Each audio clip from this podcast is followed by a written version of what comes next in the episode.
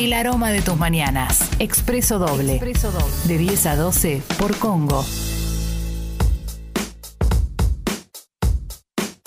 Son las 11 en punto de la mañana. Le quiero agradecer a Nico Ludovico y hay un montón de oyentes más que nos aclararon Sí. que la versión que de, de salir a planchar y todo eso de Gaby Fofoy Miliki de recién, la que habíamos escuchado acá al aire, era una versión adaptada a los tiempos que corren, pero que la Ah, original mirá. era tal cual la recordaba Diego. Una revisión Sí. histórica hubo. Sí. Voy- ahora voy a tener que arrancar la bandera de perdón, Fofó. Sí, sí, sí. sí, Reflexiones, Fofó. Le voy a Se poner les a la- a la cancelaron tweets del 2011, Sí, parece. claro. Sí, sí, sí. Hablando de revisión histórica, eh, soy muy fan de los programas que revisan nuestra historia y la historia del mundo. Creo que todo el mundo recuerda el, el icónico siglo XX Cambalache. Qué dupla hermosa, ¿eh? Sí, sí, sí, sí, con TT y con Fernando Bravo. Y hoy hay un programa que también me encanta mu- muchísimo, que se llama La Hora Exacta, que lo conduce en Boyolmi, a quien hemos entrevistado hace Sí, poquito acá. Fenómeno. Y la querida y admirada Tete Custarot, que en este momento está en línea. Tete, buen día. Acá Clemente Cancela con Diego de la Sala y Martín Reich. ¿Cómo Sí, estás? Bueno, felicidades al trío. ¿Cómo les va? ¿Qué dicen? Muy bien, Tete. Hola, muy Tete. bien, muy bien, muy bien. ¿Cómo estás vos? Bien, muy bien, por suerte. Con- Bueno. con- contenta, como decías recién. Este, considero que este, que este programa que, que me tocó hacer, que es la hora exacta, ha sido un premio en la vida. Así que este, lo hago con muchísima felicidad y con... digo, me, me parece cada día que voy al canal pienso qué suerte, qué suerte, qué suerte poder este, hacer un programa que me gusta, que me, que me, que me hace sentir muy bien y que no tengo que hacer nada que después diga, ay, qué bárbaro lo que tuve que hacer. ¿no? Eh, yo, a ver, decirlo del premio, y está buenísimo también verlo de esa manera, porque creo que hay un sentimiento compartido, seguramente, que te pasaría a vos, pero a, a quienes veíamos siglo XX Cambalache y a quienes Sí. te seguimos, que decimos, estaría buenísimo que Tete vuelva a hacer algo que no. Aunque no sea lo mismo, pero que tenga un poco de ese espíritu. ¿A vos te Sí. pasaba eso también? ¿Te daban ganas de Sí, volver sobre eso? Me sí, aparte me- no solo me pasaba a mí, sino que le pasaba a la gente, todo el mundo me lo decía. O sea, siempre, o sea, en un 80%, cualquier contacto con alguien que tenía, en amigos o en la calle o en un negocio o viajando, siempre aparecía el tema, ¿por qué no vuelven a hacer? Y, y bueno, cuando, cuando apareció esta posibilidad, cuando me llaman de Canal 9 para hacer eh, una temática que tenga que ver también con la del siglo XX, pero en forma de juego, dije sí, sí, este bingo, porque era, era, había que buscarle una forma, Sí. no podía volver igual Claro, que claro, lo que claro. había sido. Y, y bueno, ahí empezamos a, a- a pensarlo y todo, y, y con Boy, que estoy re feliz, y con Marcos Gorban, que es el productor, que es bárbaro, y el canal, todo, todo. ¿Viste cuando a, a veces hay trabajos que son angelados? Sí. Que todo funciona bien y todo es como como como lo pensaste, o sea, no tenés que pelear por las cosas, no tenés que pedir, dice, por no tenés que pensar, bueno, cómo hacer, este todo fluye. Así que bueno, pasó y pasa esto con, con la hora exacta, que yo pensé que iba a ser más difícil que la acertaran también. Sí. Sin embargo, hay una enorme cantidad, sea, en la proporción es muchísima la cantidad de gente que, que acertó la hora exacta. No, está buenísimo, está buenísimo. Este Tete Custaró que está hablando con nosotros. ¿Diega? Eh, Tete, ¿cómo estás, Diego? Eh, ¿Qué te- tal, Diego? ¿Cómo estás? Bien, bien, muy bien. Eh, te quería preguntar si, si había una respuesta clara a esto, que es una inquietud eh, muy lógica de por qué no volvía o por qué no, no existía un programa como aquel siglo XX Cambalache que era eh, tremendo. Digo, ¿se- ¿habrá tenido la culpa un poco YouTube? Eh, que hoy uno puede tirarse en un sillón y empezar a ver random videos del pasado, de acontecimientos del pasado. ¿Qué, qué respuesta había? No, es que era muy complejo. Primero pensá el valor del siglo XX, que fue un programa hecho sin Google y sin redes. Claro. O sea, que era investigación pura. Eh, era un programa de cuatro horas en un, en un año, otro año fue de tres horas, fueron varios años, fueron cuatro años casi. Y, y no sé por qué terminó el programa y después parecía como que, que, no sé, entramos, en ese momento era muy importante empezar a pensar, porque no hacía tanto que habíamos regresado a la democracia, Claro. no hacía tanto tiempo que, que, que- o sea, hacía mucho tiempo que no se revisaba el pasado con una mirada sin eh, partidismos y sin ponerte de un lado o del otro, contando lo que pasó. Que fue un, fue un trabajo muy, muy interesante.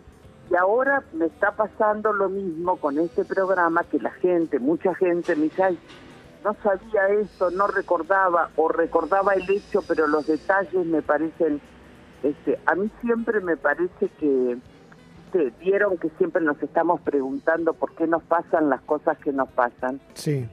y yo soy una convencida que siempre hay que mirar la génesis de todo, porque todo arranca no cuando uno cree que arranca, sino mucho antes, y ver nuestra conducta repetitiva ante de- de determinadas cosas, por qué se da, y aceptarla y a partir de conocerla empezar a tratar de cambiarla, ¿no? La que nos hace mal. Pero este a mí me parece sumamente interesante porque siempre dicen, ay, ¿cómo definimos qué es el ser argentino, qué somos? Este, Sí. También es, es, es bueno ver de dónde venimos, todo lo que hemos ido atravesando, cuáles son los miedos, las sospechas, las, las alegrías, las certidumbres, todo lo, todo lo que nos pasa, ¿no? Sí, totalmente. Para mí es apasionante toda la historia, siempre. La contemporánea también, la de hace cinco años, ocho, diez, veinte, este, todo, todo lo que nos sucedió. No, totalmente. Además estamos en un momento, TT, me parece que es un momento, claramente es histórico, claramente es un momento del cual se va a hablar en, en- en los libros eh, y que reviste todo tipo de análisis y que pueden ser análisis que vayan cambiando nuestra postura con respecto a lo que vamos entendiendo, porque, porque se va modificando constantemente. Pero lo que me gustaría preguntarte es, si se hiciera un TT Cambalache o un La Hora Exacta, pero dedicado solamente a vos.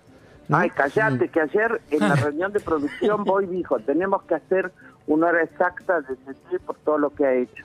Y bueno, ves, ahí está, me, gusta coincidir con Boy, Sí. me gusta coincidir con Carlos. Voy a coincidir, sería. Sí, sí, Excelente. Pero, ¿qué momentos de tu vida decís que realmente merecen, no sé, formar parte de un compilado, aunque sea un compilado para vos, que sea muy personal, eh, no, no, no, más allá de si lo va a haber gente, pero ¿qué momentos decís que son esos momentos que te cambiaron la vida, que te generaron algo importante de ahí en adelante? Bueno, primero, este, cosas que me pasaron sin que yo me diera cuenta de la importancia que tenían en ese momento, ¿no? Eh, yo soy de Río Negro y terminé la secundaria con 16 años recién cumplidos porque mamá nos mandó a los cuatro años a, a la escuela porque no había jardín, ¿viste? Entonces terminé con, al- cursé parte de quinto año con 15 años. Y a esa edad yo tuve que decidir, porque en casa había que estudiar una carrera universitaria como norma y viajando, porque no había todavía universidades como ahora al alcance de todo el mundo en muchos lugares del país. Entonces este, tenía una hermana estudiando en La Plata, ahí por suerte eh, investigué un poquito, en, en, ¿viste esos- esas guías de estudiantes, Sí, y ahí apareció la carrera de periodismo que me di cuenta que era lo que me gustaba. ¿Cómo pude a los 16 años darme cuenta tan claramente que era lo que quería? Y también cómo eh, mis padres confiaron en mí, me dijeron ok, porque no era una carrera habitual tampoco. claro. La el único lugar era en La Plata, la carrera universitaria, no había, después se crearon en otros lugares. O sea que ahí se conjugaron muchas cosas. Bien. Primero, descubrir tu vocación a los 16 años es muy difícil, es muy complejo poder prepararte para eso. Después en el camino apareció por características físicas mi trabajo de modelo que fue fabuloso también, que para mí fue enormemente generoso conmigo y con todo lo que me, me enseñó. Así que en, en la parte profesional yo te diría que eso fue como un, un, un- un momento así, un quiebre, este, un, algo que definió mucho, porque aparte cada vez me doy cuenta más que todo lo que hacemos, por más chiquito que sea, en algún momento tiene, un, tiene una consecuencia. sí, claro. ¿viste? Pero bueno, Sí. pero son todas las cosas que uno hace como que sin, sin, sin darse cuenta en, en, en el momento. No, pero está buenísimo, Tete, también que digas que, que- que lo que destaque sea eso de eh, haber encontrado la, voca- la vocación a los 16 años y no que digas una cena con Gina Lollobrigida, por ejemplo, que es lo que cualquiera puede llegar a imaginar que no, bueno, el día que conocí a Len Delon o todos esos personajes que te debes haber cruzado en tu vida, Sí. lo que te marcó fue otra cosa. Sí, sí, me marcó, claro que sí, por supuesto. Y también este, la mirada de mis padres de confianza. Por eso yo siempre cuando alguien me dice que, que bueno, con mis hijos, le digo, mira, siempre confía en tus hijos, acompañalos. No Claro. los llenes de miedos, no los llenes. A mí, ¿sabes que me sorprende, por ejemplo, Clemente? Viste, cuando alguien le pregunta a, en cualquier profesión, ¿querés que tu hijo siga tu profesión? Y dicen, no, no sé, porque es muy difícil. ¿Qué quiere decir? ¿Que el hijo no tiene capacidad? Claro. Sí, totalmente. ¿No? Sí, sí, sí, pero totalmente. Ese es un pequeñito ejemplo, pero digo, esa mirada de confianza, de creer en, en alguien que es un chico, de no dudar en lo que en lo que dice, más que razonablemente, y acompañarlo, acompañarlo en su sueño, me, me parece que es como eso te abre una llave, que te da una seguridad en la vida, porque después todas las miradas te parecen así. Sí, sí, sí, está buenísimo, está, buenísimo lo que está diciendo Tete Custarote en esta nota que nos está dando, que obviamente ya la nota se, se abre a hablar de un montón de cosas lindas.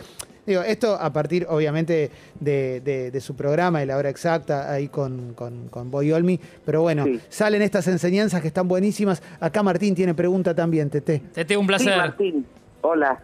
Eh, sé también de, de tu amor por lo radial, por la radio. Te saco un Sí. segundo y, y te quería, te hago dos consultas que me dan curiosidad en una. Eh, si también ahí a, a la radio vas, eh, cuando haces eh, in situ, vas elegante, vas vestida de elegante o, cómo, o cómo vas con eso. Sí. Y sé que tenés una sección que me causó, me, me sorprendió que eh, das tips y que escuché por ahí que metés, por ejemplo, un zapato en el freezer y explicás por qué Sí. haces eso. ¿Cómo es eso? Bueno, te cuento. Me encantó. Mira, esto, esto es dejarse llevar por lo que pasa también y no ser estructurada. Bueno, primero yo, o sea, tengo una imagen por la altura, la flacura y todo lo que he tenido toda mi vida que agradezco muchísimo. No hice nada por tenerla, es así, que hace que lo que me ponga siempre parece que estoy bien vestida.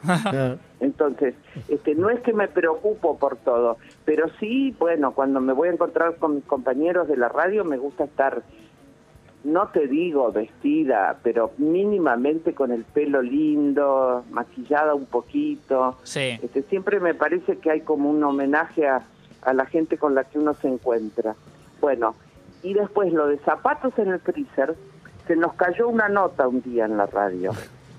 Sí. Viste que se te cae una Sí, nota claro. que tenés programada media hora, por ejemplo, no sé con quién, Sí. se cae.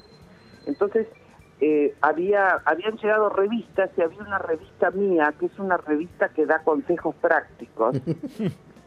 y entonces agarré la revista, porque a mí tampoco me gusta hablar de mí todo el tiempo. Claro, Yo siempre claro. trato de ser un- una especie de, de- de- de canal entre algo interesante y la gente, ¿viste?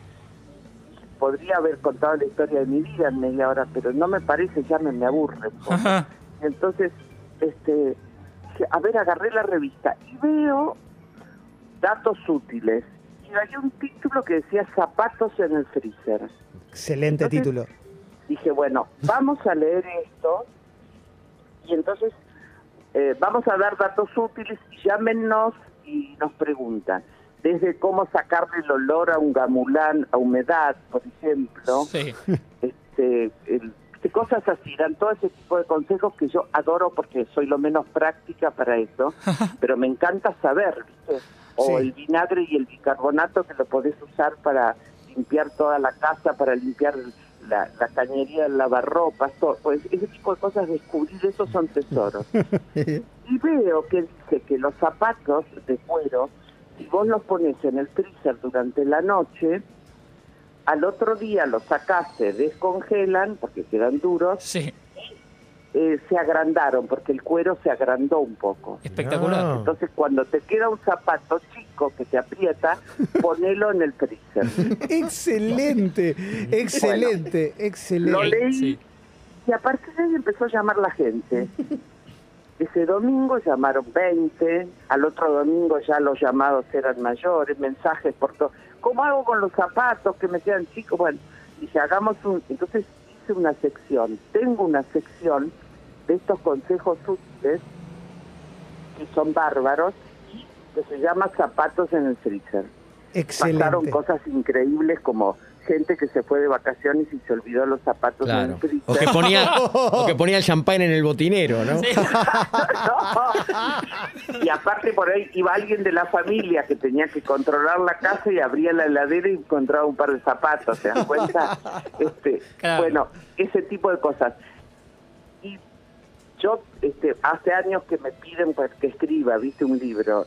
Si escribo ese libro, que no tengo tiempo, por eso no puedo escribirlo, se va a llamar Zapatos en el freezer. Sí, tiene que salir ese libro. Es- Aparte, gran Claro, nombre. sí, bueno, lo que pasa es que no tengo tiempo, ¿viste? No es que no, es que- no tengo tiempo porque hago de todo. Entonces, este, así fue el, el- el de zapatos en el freezer, que cómo surgió de una de una dificultad, ¿no?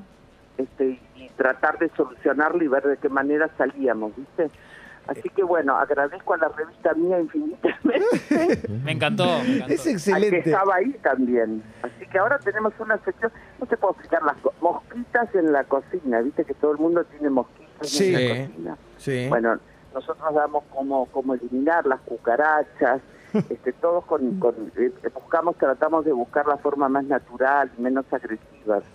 Es Pero bueno. espectacular, es espectacular esto. es- es- sí, cada vez que hablo con, que hablamos, Tete, que ahora se hacía años que no te hacía una nota, Sí. pero siempre hay algo, siempre hay algo divertido, siempre tenés Sí. algo que sale de lo que uno espera eh, de vos. Es futbolera, Tete, también, Sí, ¿no? Muy sí. fanática de Sí. estudiantes.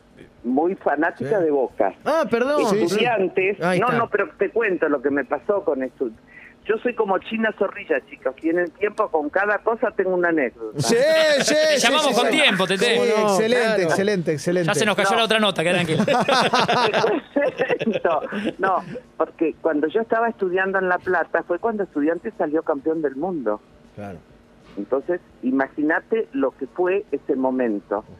Yo este, vivía en, un, en un departamento que alquilaba mi papá con mi hermana, que, para mí, para mi hermana, que también estudiaba en la universidad, almorzábamos en el comedor universitario y todo, y una amiga mía, Sofía Neyman, inolvidable, que se fue ese, el año pasado, eh, que plate, era platense, me dice, Tete, este, mira, estudiantes está jugando, pues los partidos eran definitorios importantes, Sí. había toda un- una mística impresionante con Pachamé, con Bilardo, con Malvernat, con todo, toda esa este, Subeldía, toda esa historia. Bueno, este, me dice, me llamaron y me dijeron que en el palco eh, necesitan unas promotoras para que repartir una bebida cola. Sí. Le digo, ¿te parece? Sí, me dice, nos pagan tanto, no me acuerdo ya.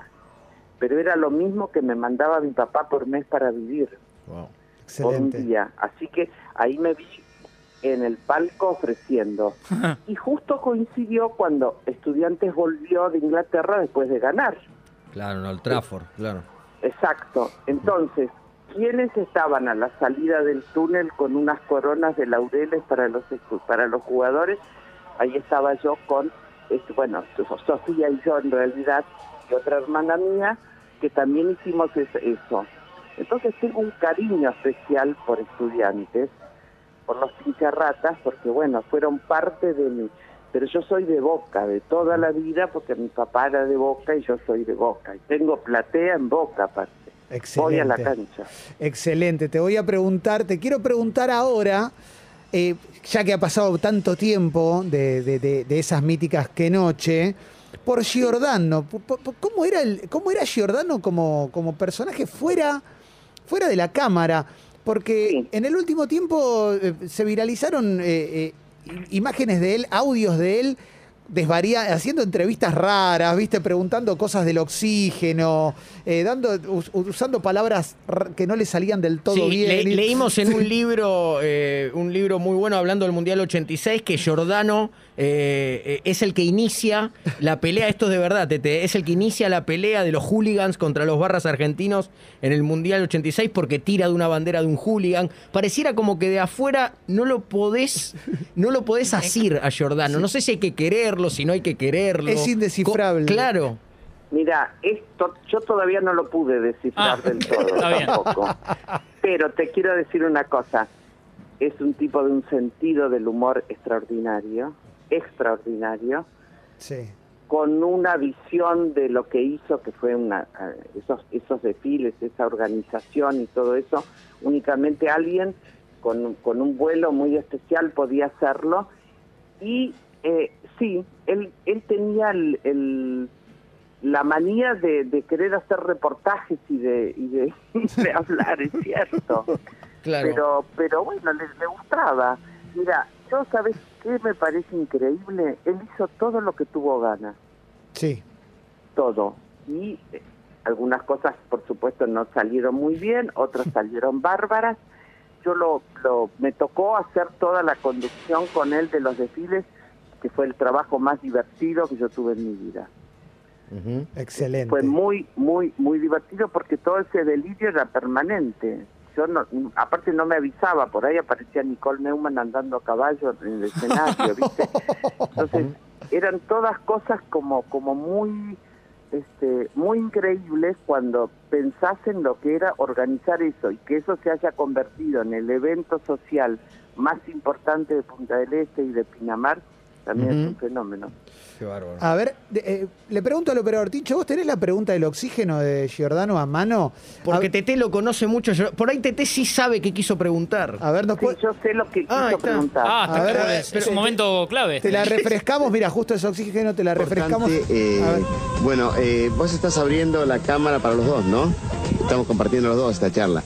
Bueno, eh, como estamos compartiendo esta charla los dos, quiero decirle que eh, cuánto oxígeno eh, le quita realmente un auto, una combustión del auto, eh, equivale eh, a cuántos árboles se necesitan para evitar justamente que el árbol que da oxígeno, eh, indudablemente uno en la montaña, cuando ve realmente que no hay ningún árbol, es que no hay oxígeno.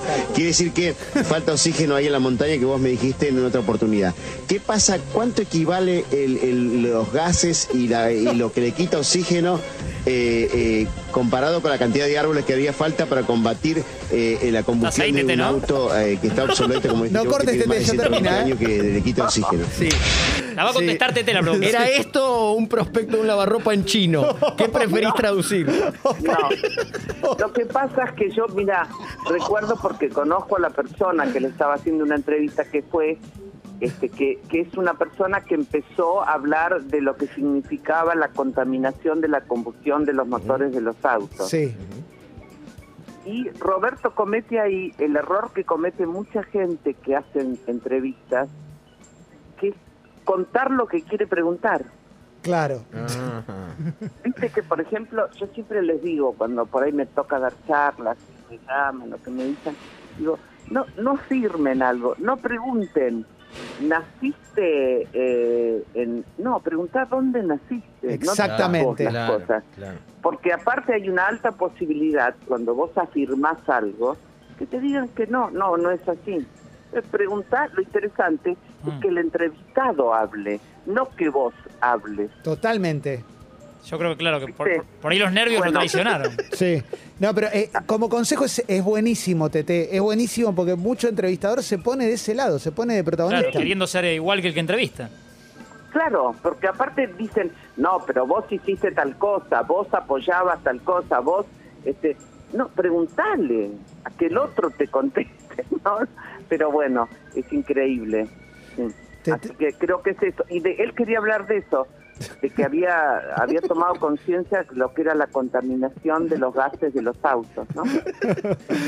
Tete, gracias por haber charlado con nosotros. Eh, podríamos quedarnos un montón, la verdad, y te quedaste un rato largo, así que muchísimas gracias por dedicarnos tu tiempo un ratito con acá. Bueno, a los tres entonces, a este trío fa- fabuloso, me encanta aparte el nombre de, de- del programa, que es Expreso Doble. Sí, es Sí. expreso doble, sí, sí, sí. Está sí. bien, qué rico tomar un expreso doble, Sí, claro. y te perfecto. despierta, te despierta un poquito en la mitad de la mañana, ¿viste? Es un- un- Claro. una linda infusión. Gracias, Bueno, Tete. Clemente, beso grande Igualmente. también para Martín y para Diego y para toda la gente que nos está escuchando. Un placer. Tete, escucharte siempre. Beso Gracias. grande, Tete, beso grande. Ahí pasó Chao, chicos, chao. la chao. gran Tete Custaró, qué emoción. Qué Sí, emoción, qué lindo. qué ¿eh? sencillez. Qué lindo, qué lindo.